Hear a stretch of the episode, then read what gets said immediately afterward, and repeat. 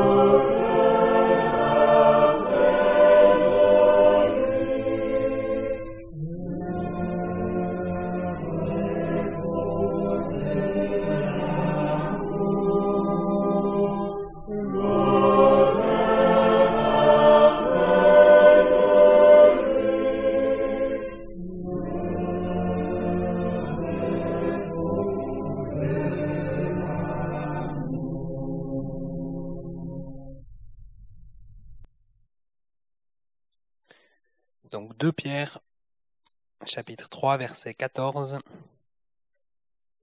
C'est pourquoi, bien-aimés, en attendant ces choses, étudiez-vous à être trouvés sans tache et irréprochables devant lui, en paix, et estimez que la patience de notre Seigneur est salut, comme notre bien-aimé frère Paul aussi vous a écrit, selon la sagesse qui lui a été donnée, ainsi qu'il le fait aussi dans toutes ses lettres, où il parle de ces choses, parmi lesquels il y en a de difficiles à comprendre, que les ignorants et les mal affermis tordent, comme aussi les autres Écritures, à leur propre destruction. Vous donc, bien-aimés, sachant ces choses à l'avance, prenez garde, de peur qu'étant entraînés par l'erreur des pervers, vous, ne veniez à déchoir de votre propre fermeté. Mais croissez dans la grâce et dans la connaissance de notre Seigneur et Sauveur Jésus-Christ. À lui la gloire est maintenant et jusqu'au jour d'éternité. Amen.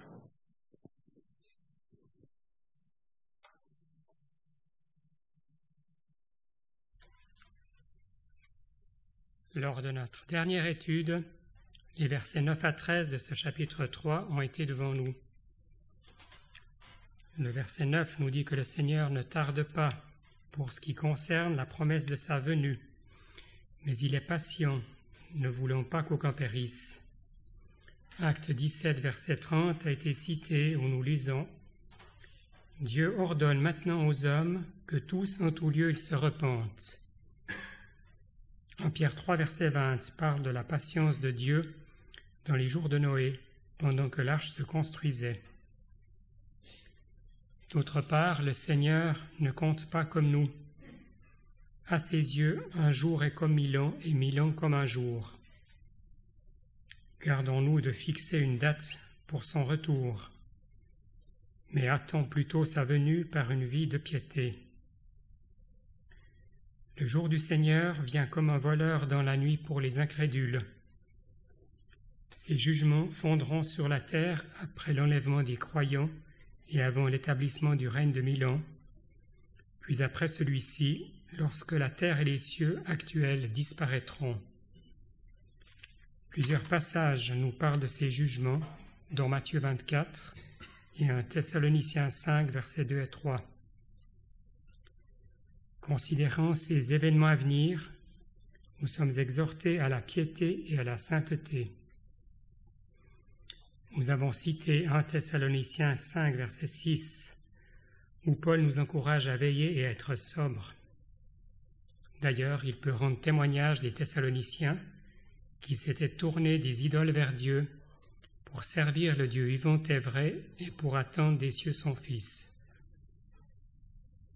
Ici, l'apôtre Pierre passe par-dessus ces temps de jugement, le millénium n'est pas mentionné dans ce chapitre, pour parler du jour de Dieu, soit de l'état éternel.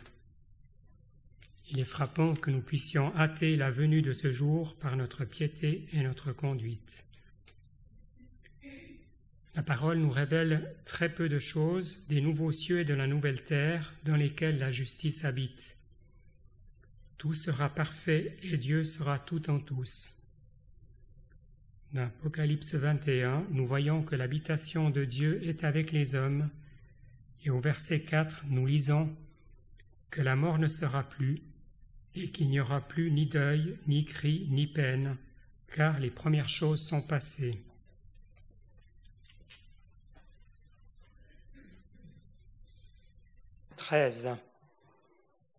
Selon sa promesse, nous attendons de nouveaux cieux et une nouvelle terre dans lesquels la justice habite.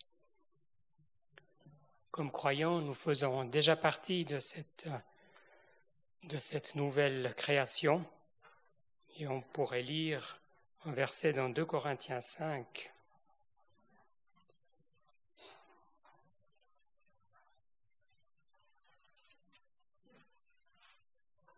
Le verset 17.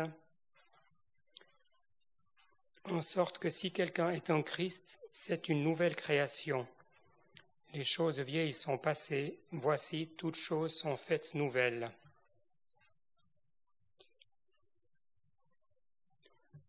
En effet,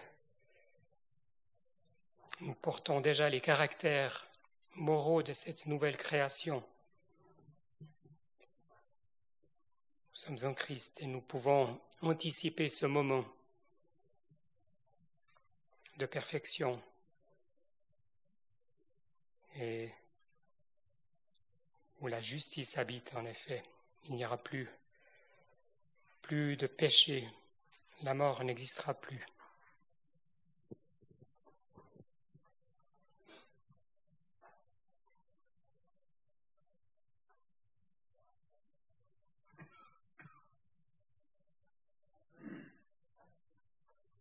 La pensée du verset 14 reprend donc un petit peu celle du verset 11.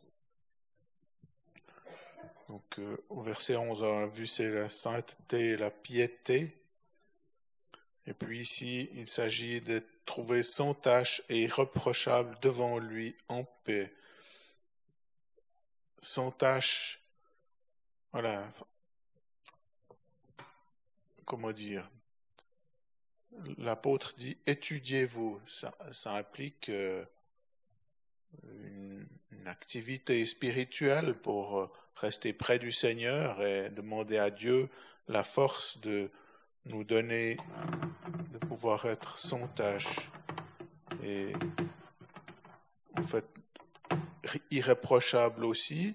En fait, euh, on voit dans Jude que c'est Dieu qui, c'est le Seigneur qui peut nous rendre irréprochables le dernier verset de Jude, je crois.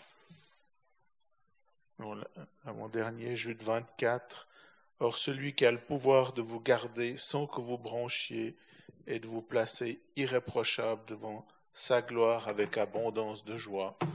Donc, c'est, c'est le, Seigneur qui peut nous rendre irréprochables, bien qu'on on trouve dans cette expression aussi pour les anciens qui devaient être irréprochables. Et puis aussi dans l'Apocalypse, il est parlé de, de croyants du, qui, ont, qui ont reçu l'évangile du royaume. Il est dit, ils sont irréprochables, comme Dieu voit voit ainsi ces, ces croyants comme irréprochables. Ainsi, pour être irréprochable, bien, on doit compter sur le Seigneur, sur la force qu'il nous donne, et puis pour être trouvé sans tâche également. Que le Seigneur nous aide ainsi à, avoir cet exercice pour être ainsi devant lui. Notre position en Christ est, parfaite. Et euh, il y a en tout cas deux passages qui nous parlent de, de cette position dans Ephésiens 1, verset 4. Selon qu'il nous a élus en lui avant la fondation du monde, pour que nous fussions saints et irréprochables devant lui en amour. je, pense à ce, verset d'Hébreu 10 qu'il a rendu parfait à perpétuité ceux qui sont sanctifiés. Et alors, nous avons en effet à avoir une marche en, rapport avec, avec cette position que le Seigneur nous a acquise.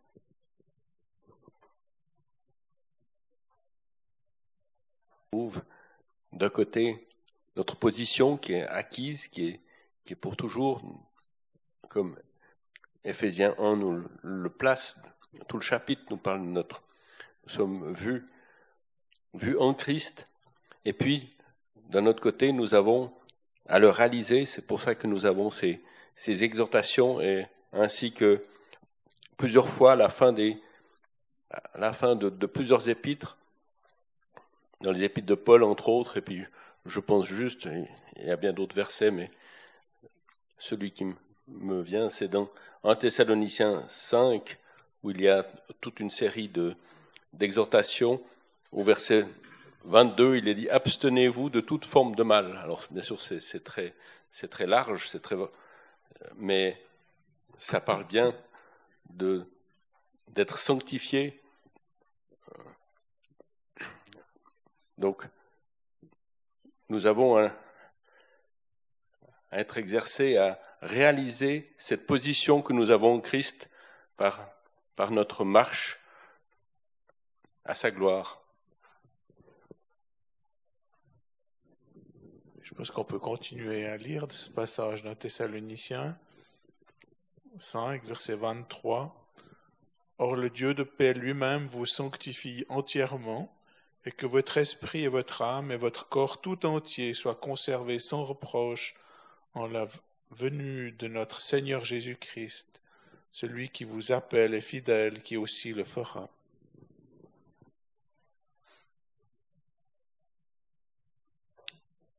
C'est aussi la paix entre nous. Et euh, on a déjà cité ce verset d'Éphésiens 4, verset 3, vous appliquant à garder l'unité de l'esprit par le lien de la paix. Que cela puisse nous caractériser tous.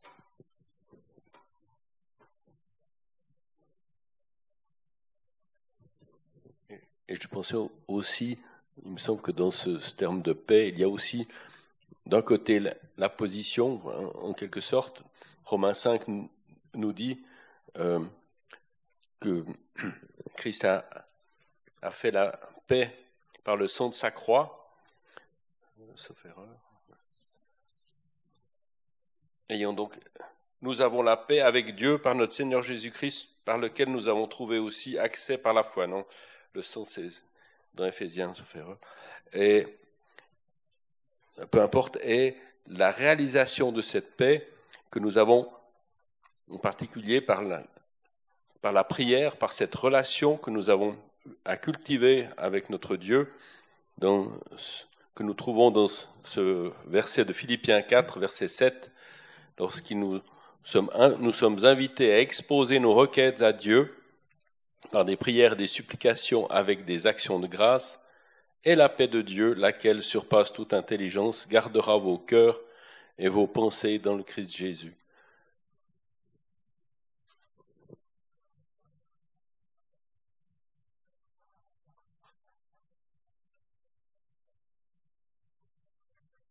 ayant fait la paix par le sang de sa croix, c'est Colossiens 1, verset 20.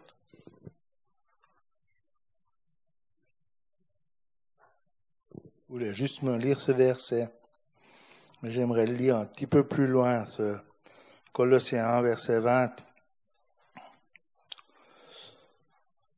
Euh,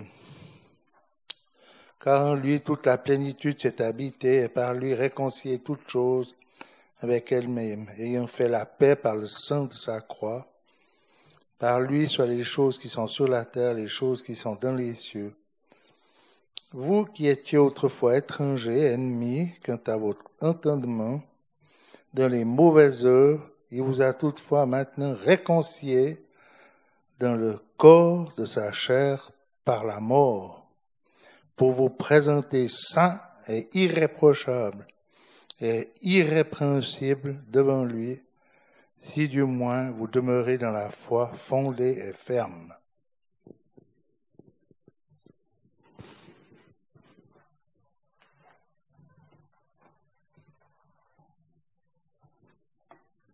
Je trouve aussi beau rien que ces petits mots de devant lui à la fin du, verset 14, être trouvé sans tâche et irréprochable devant lui, qu'on puisse vraiment, euh, oui, vivre notre vie tous les jours devant le Seigneur en étant conscient qu'on voilà qu'on est devant lui, mais il y a aussi ce terme en paix. Ça pourrait nous faire trembler peut-être des fois de, se dire ah ben, je, dois être trouvé sans tâche et irréprochable. Mais voilà, devant lui, il y a son, pour plusieurs personnes, pour plusieurs euh, hommes de Dieu que c'est dit ça, mais en tout cas pour Élie, par exemple, au, au début de 1 roi 17, où c'est dit que voilà, Élie, d'entre les habitants de Galaad, dit à Akab, l'Éternel, le Dieu d'Israël, devant qui je me tiens, est vivant. On voyait que qui s'était placé devant l'Éternel.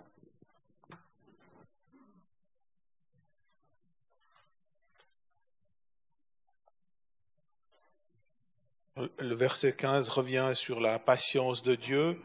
On l'a déjà vu au verset 9. Et puis ici, la patience de Dieu est vraiment identifiée au salut, la patience de notre Seigneur, pardon, et, et salut. En fait, c'est la même pensée. Ça veut dire que Dieu attend, n'accomplit pas les jugements parce qu'il y a encore des âmes à sauver. Puis, ce qui est frappant ici, c'est il est dit estimer au verset estimer que la patience est salut, tandis qu'au verset 9, il y en a qui quelques-uns qui estiment qu'il y a du retardement. Donc c'est un contraste, nous ne devons vraiment pas, pas s'impatienter ou pas vouloir dicter à Dieu ce qu'il doit faire. Ils estiment qu'il y a du retardement comme si, voilà, ils estimaient que Dieu attendait trop, mais nous, nous devons estimer que c'est pour le salut. Et à la suite de ça, la pierre euh, glisse sur l'enseignement de, Paul en, le désignant comme notre bien-aimé frère Paul. Et lui, il a écrit et il a parlé aussi de ces choses au verset 16. Donc, c'est comme pour dire, je ne suis pas le seul. Paul a aussi parlé de ces choses.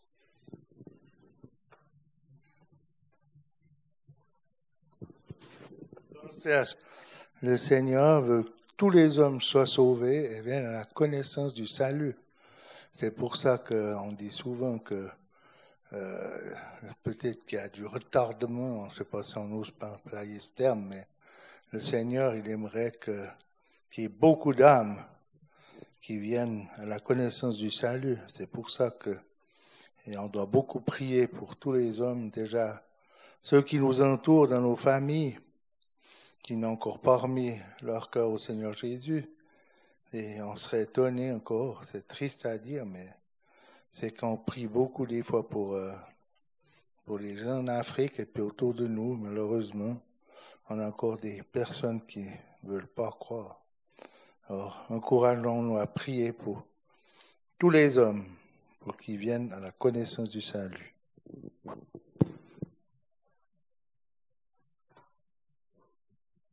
c'est frappant de voir que c'est ces deux éléments qu'on a rappelés, d'une part, la patience de Dieu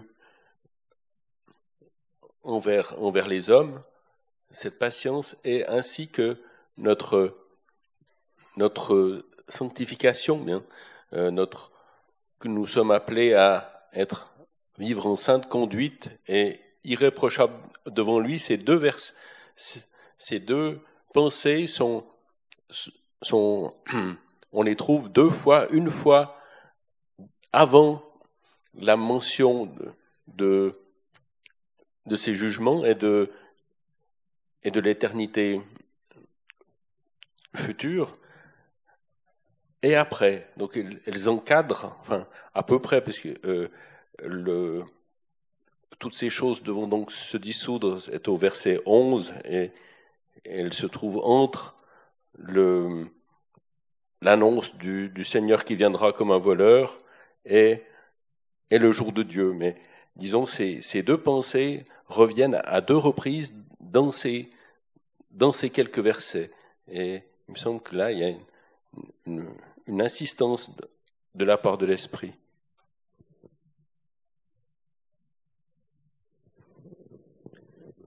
À propos du salut, il y a ce verset.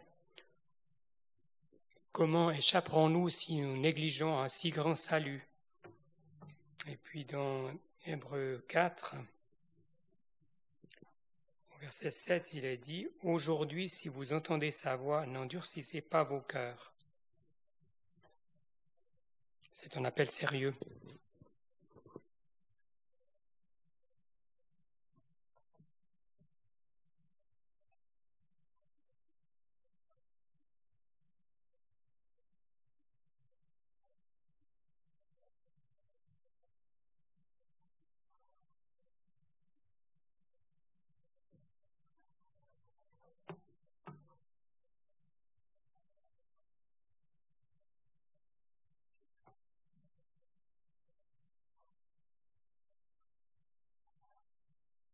Je reviens juste sur le mot estimer.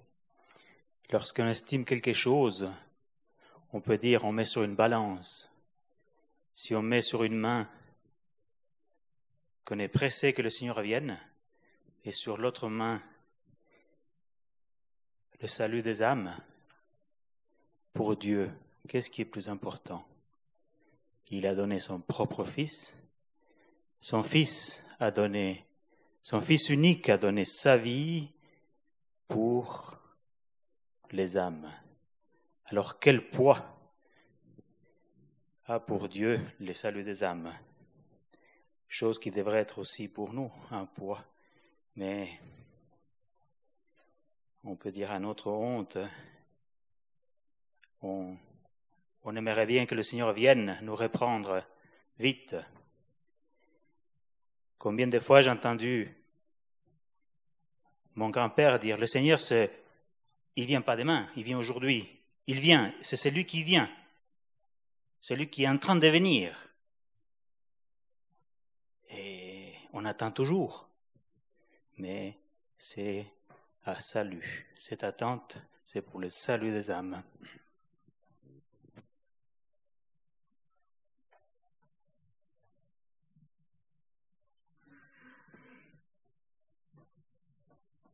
Si on pouvait pas traduire, mais dire autrement, enfin, ou pas dire autrement, mais estimer, comprenez que la patience de notre Seigneur, comme si Dieu voulait nous dire, mais comprends, j'ai encore des âmes que je veux amener au salut.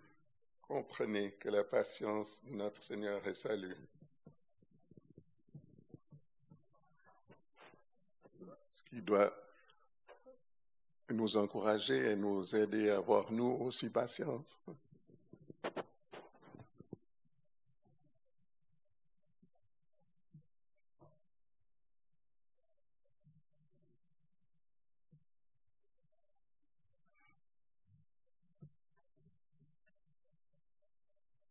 Après, il nous parle de la sagesse, la sagesse de Paul. Paul était sage, en effet, il était instruit, sage dans les Écritures. Et ce euh, qui me reprend, c'est que il dit il y en a de difficiles à comprendre, que les ignorants, les mal affermis tordent, comme aussi les autres écritures à leur propre destruction, affermir. Combien on a besoin de s'affermir dans la, dans, la parole pour qu'on soit enraciné. C'est dans Colossiens aussi qu'il est dit qu'on doit s'enraciner dans la parole pour la comprendre. Parce qu'après, qu'est-ce qui se passe? C'est que même ça nous parle, hein, qu'on peut tordre les Écritures. C'est ce qui est marqué. Ouais, tordre aussi les Écritures. On puisse s'encourager vraiment si on a de la peine à comprendre peut-être certaines choses, on sait qu'il y a des choses plus difficiles, on l'a dit l'autre jour, mais on peut aussi regarder les écrits qui nous ont été donnés pour euh, peut-être comprendre justement les Écritures. Encore à propos d'estimer, on a à avoir une juste appréciation des choses comme Dieu les voit. Et toujours cet exemple de Moïse dans Hébreu 11 qui estimait l'opprobre du Christ un plus grand trésor que les richesses de l'Égypte. C'est un choix aussi qu'on a, qu'on a nous-mêmes à faire dans notre vie de tous les jours.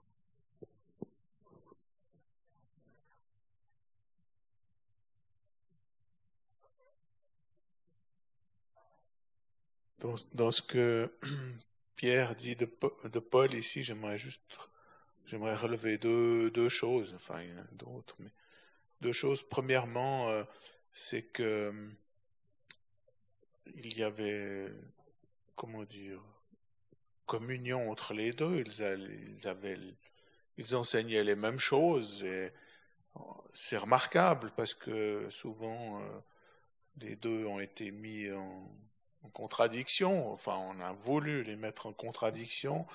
Pierre était l'apôtre de la circoncision, Paul ceux des nations, mais là, je, pense que c'est important de, se rendre compte que ces deux, enfin, comment dire, non, plutôt, je vais dire autrement, Dieu veut nous montrer qu'en fait, euh, le message, il est un, il y avait deux apôtres, mais ils étaient d'une même pensée pour ces choses. Puis, un deuxième point que je voulais dire, c'est que ici, on voit qu'il est parlé des lettres de l'apôtre Paul, et puis elles sont mises sur le même plan que les autres écritures. Donc, en fait, ce que Paul a écrit fait partie de la parole de Dieu, des écritures. C'est aussi quelque chose qui a été beaucoup discuté sur ce que Paul a écrit mais là, Pierre, Dieu par, Pierre, guidé par l'Esprit, met les lettres de Paul, donc celles qu'on a, sur le même plan que les autres écritures.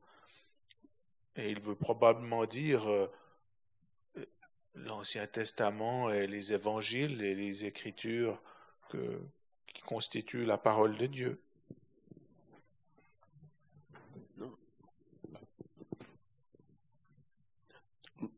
Non seulement euh, donc ils étaient très différents puisque Paul était la peau des nations et, Pierre de la circoncision, mais on, le sait, donc on le voit en, Galates 2, ils ont même été opposés, euh, puisque quand on voit en, Galates 2 au verset 11, quand l'apôtre Paul dit mais quand Céphas vint à Antioche, je lui résistais en face parce qu'il était condamné. Donc ils ont eu, ils, ils ont dû avoir des mots.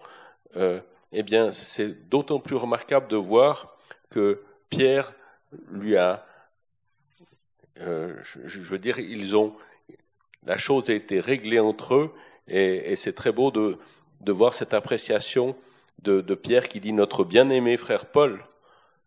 Il y a eu pardon, il y a eu réconciliation.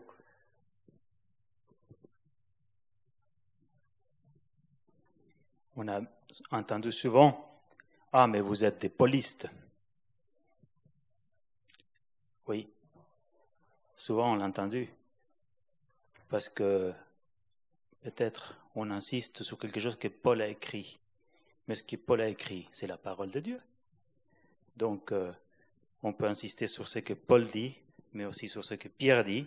Et Pierre dit, notre bien-aimé frère Paul. Il, était au même niveau, c'était un frère, notre bien-aimé frère Paul. C'est la sagesse qui lui a été donnée. Sagesse divine, nous savons qu'il a été, je ne me trompe pas, 13 ans en Arabie. Et il a été instruit ainsi par le Saint-Esprit. Et il a pu écrire ces choses pour notre instruction. On met en doute souvent des choses que l'apôtre Paul a écrites, mais ils sont bien confirmés, comme ça a déjà été dit par Pierre.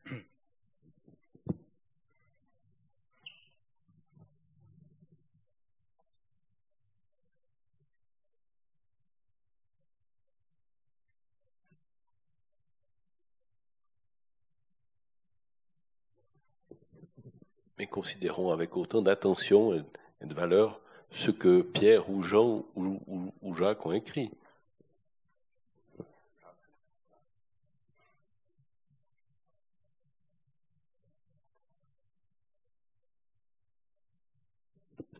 Cette euh, référence aux lettres de Paul ici confirme que très tôt dans la chrétienté, ces lettres ont circulé entre les assemblées.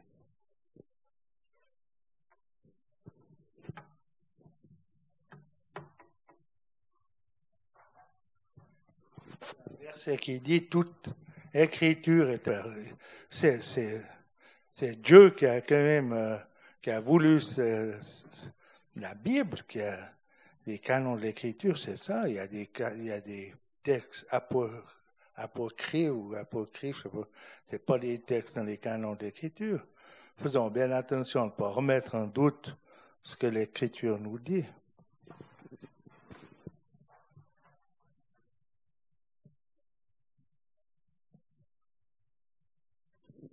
Ici, euh, je voulais encore juste dire la relation entre euh, Paul et, Pierre, en fait, c'est aussi un exemple pour nous. en fait, Pierre n'a pas été susceptible, il n'a pas gardé de rancune, c'est parce qu'il voilà, il a, il a reconnu que c'était c'était la sagesse de Paul qui qu'il reprenait. Donc c'est aussi un exemple pour nous à prendre garde pour euh, pour écouter notre frère, pour nous estimer, l'estimer supérieur à nous-mêmes. Au verset 15, il est dit, notre bien-aimé frère Paul vous a écrit. Euh, on peut penser qu'il fait probablement, Pierre fait probablement référence à l'épître aux Hébreux, puisque Paul a écrit, c'est probablement lui qui a écrit cette lettre, et il les a, pris aux, croyants d'entre les Juifs, comme, comme Pierre aussi. Ces deux lettres étaient écrites euh, à ceux de la dispersion. Et on trouve des passages aussi dans l'Épître aux Hébreux, surtout à la fin du chapitre 12, je crois, euh, qui parlent de cette euh, venue du Seigneur, de ce jour. Non, oui, à la fin du chapitre, chapitre 12, où il est dit, euh, verset 26, la voix ébranla alors la terre, et maintenant il a promis disant, encore une fois, je secourrai non seulement la terre, mais aussi le ciel. On voit un passage qui ressemble à ce qu'on a dans notre passage ici. C'est toute la fin, la fin du chapitre, de chapitre 12. Donc, euh, Probablement que Pierre fait référence à, cette, cette, lettre aux Hébreux, qui est, pour nous aussi, on va dire, difficile à comprendre. Après, il faut faire attention quand il est dit les ignorants. Euh, ça ne veut pas dire euh, les ignorants, c'est ceux qui sont coupables d'être ignorants. C'est pas parce qu'ils ont, en fait, l'intelligence spirituelle n'est pas une question d'intelligence humaine. Mais ici, c'est vraiment les ignorants, ceux qui ceux qui veulent pas savoir ou qui n'ont pas fait l'effort de savoir, ou je, ne sais pas comment dire, mais voilà. Et, puis ceux-là, bien, ils, ils tordent les Écritures pour leur propre destruction.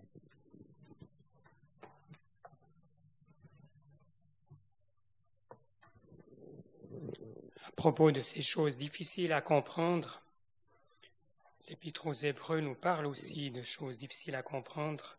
Chapitre 5 et au verset 11, quand l'apôtre parle de, de Melchisédek, du Seigneur qui est sacrificateur, souverain sacrificateur selon l'ordre de Melchisédek, au sujet duquel nous avons beaucoup de choses à dire et qui sont difficiles à expliquer, puisque vous êtes devenus paresseux à écouter. Il y avait bien une une raison. Euh, la raison était à chercher auprès des, auditeurs. Et plus, plus bas, on voit que ces, que ces croyants, euh, alors qu'ils devraient être des docteurs, vu le temps, ils avaient de nouveau besoin des, rudiments de des oracles de Dieu. Ils avaient besoin de lait et non de nourriture solide.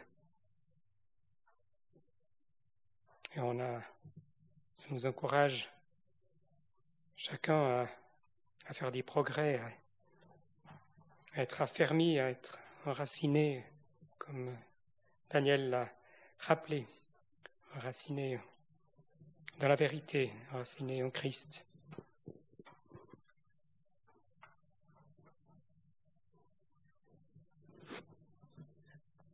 Ça a été un exercice, ça l'est toujours quand il y a des choses qui sont difficiles à comprendre sur des sujets ou sur des versets. Euh, comment est-ce que je fais avec ça? Il m'est revenu en tête l'exemple de deux femmes qui ne comprenaient pas ce qui leur était dit. Il y a la mère du Seigneur Jésus et puis la mère de Joseph, sauf erreur, qui leur fils parlait poussés par l'esprit, et ils ne comprenaient pas ce qu'il disait. Et leur réaction a été de garder dans leur cœur les paroles qui leur étaient dites. Et ça donne, ça aide à, à comment réagir. L'être humain, il n'aime pas pas comprendre. Et je, je, suis la même chose.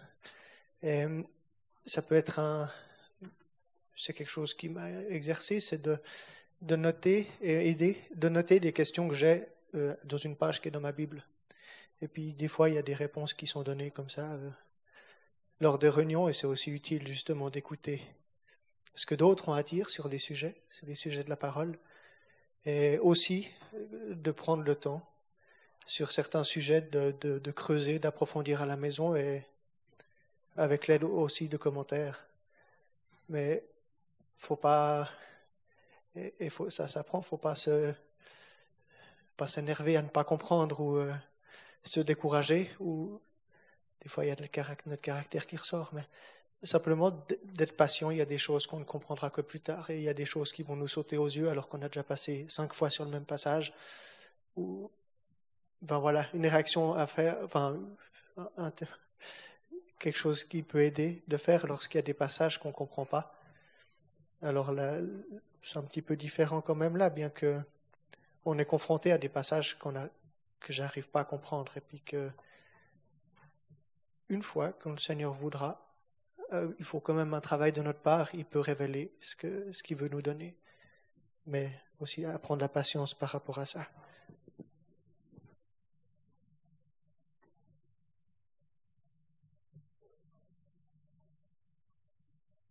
Alors justement, les, deux derniers versets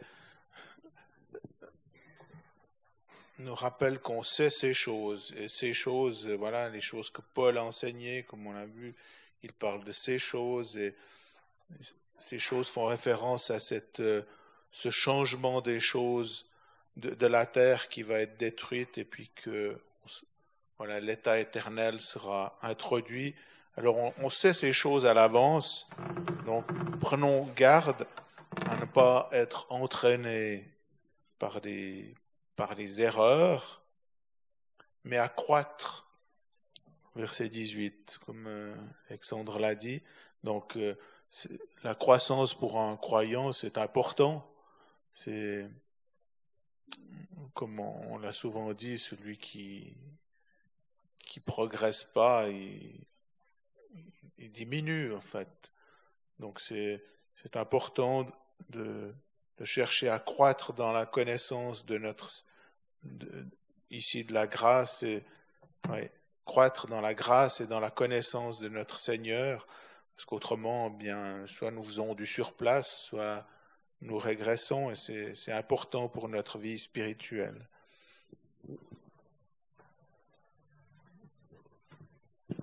Et on retrouve encore une fois cette expression bien aimée, d'où l'affection de l'apôtre Pierre pour ceux à qui il s'adresse, comme on l'a déjà relevé plusieurs fois, donc au premier verset de ce chapitre, et puis également euh, encore dans le chapitre euh, une deuxième fois, et là c'est la troisième fois dans, dans le chapitre. Et je voulais aussi dire, ça fait penser, donc il est dit, il est dit de peur, voilà, de peur qui est entraînée par l'erreur des pervers, et ça fait penser, alors encore en parallèle, alors si l'épître aux Hébreux a été écrite par Paul, on trouve en, Hébreu 12 encore où il est dit à trois reprises, au verset 15 et 16, il, il est aussi parlé de la grâce, d'ailleurs, euh, chapitre 12, verset 15, veillant, veillant de peur que quelqu'un ne manque de la grâce de Dieu. Et là, nous, nous voyons, nous avons cette expression de, donc, de peur qui est et puis croissez dans la grâce.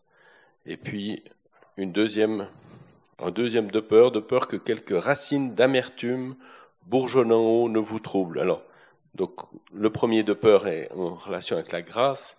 Nous avons tous besoin de cette grâce de Dieu, de l'éprouver. Et la, deuxième expression parle de racines d'amertume. Et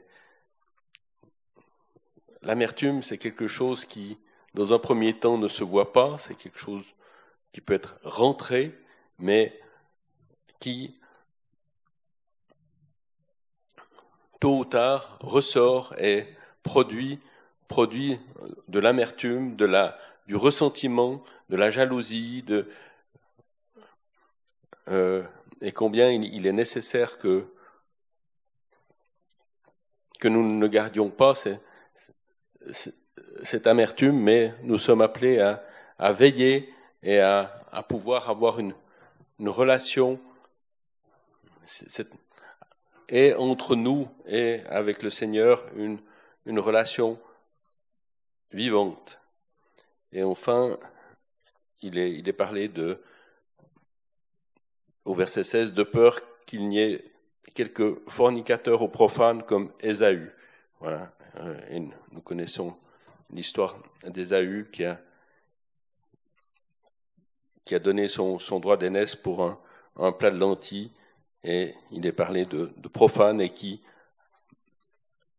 qui a été rejeté et qui, qui n'a pas trouvé lieu à repentance, quoi, quoi qu'il l'eût recherché avec larmes.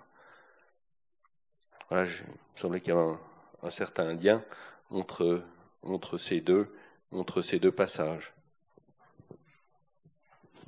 Vous avez dit croissez dans la connaissance, euh, croissez dans la grâce et dans la connaissance de notre Seigneur et Sauveur.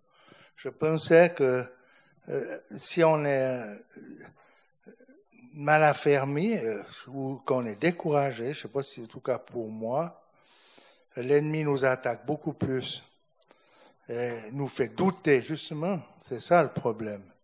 C'est pour ça qu'on doit, on doit vraiment croître dans la connaissance et dans la grâce.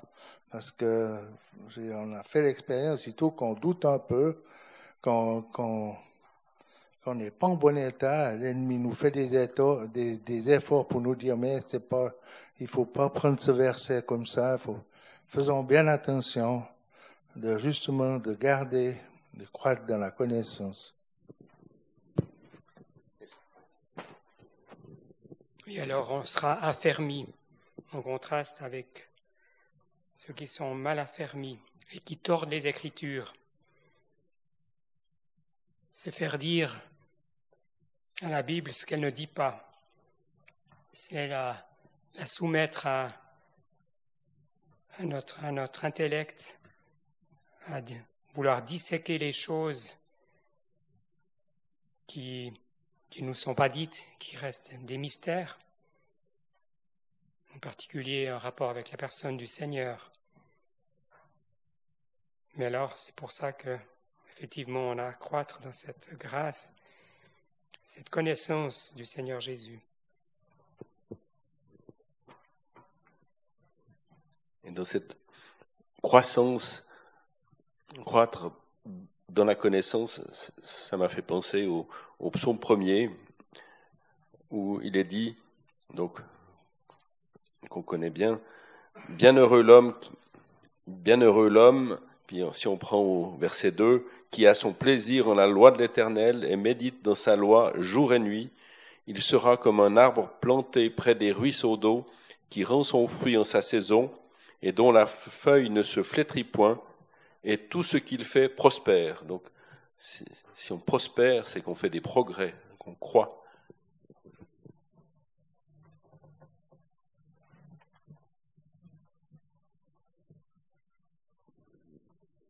Il semblait juste important de relire les trois derniers mots du verset 16. C'est à leur propre destruction. On tord les Écritures et c'est à leur propre destruction. Comme tu viens de le dire, Alexandre, on fait dire à la parole des choses qu'elle ne dit pas, et on se convainc de ces choses, donc on fait faux.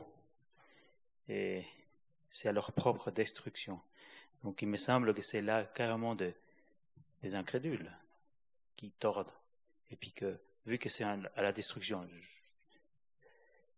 parce que pour la destruction, euh, peut-être euh, pas tout le monde serait d'accord, mais je pose la question comme ça.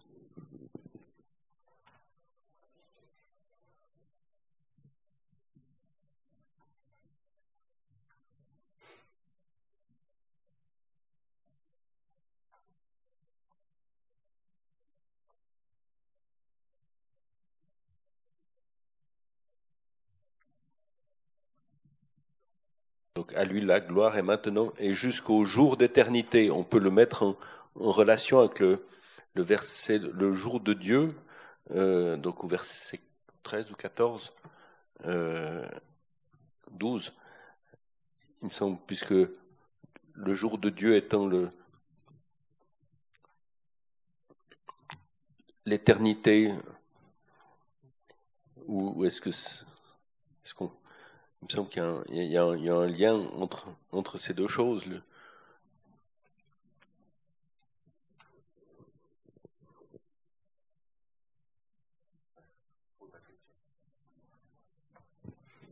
me semble que c'est les, les, deux mêmes jours, jours de Dieu.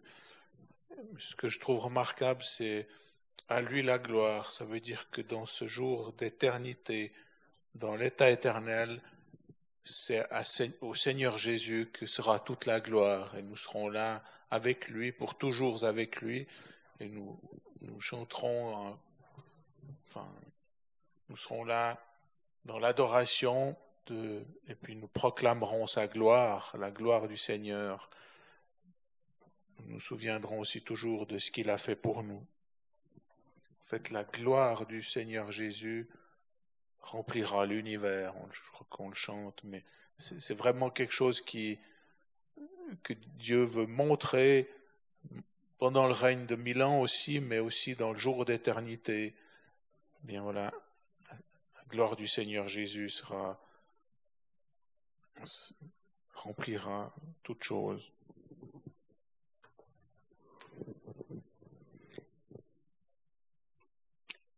Mais déjà maintenant, on peut lui donner la gloire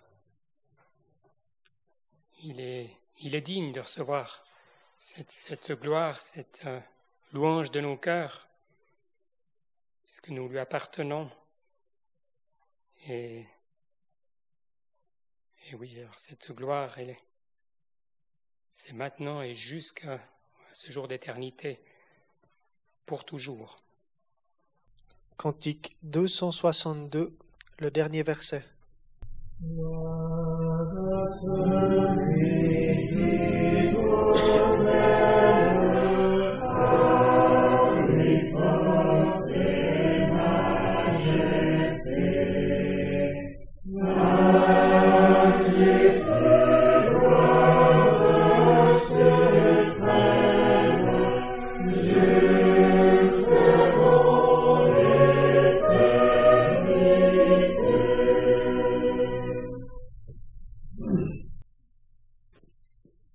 Cantique 211, verset 5.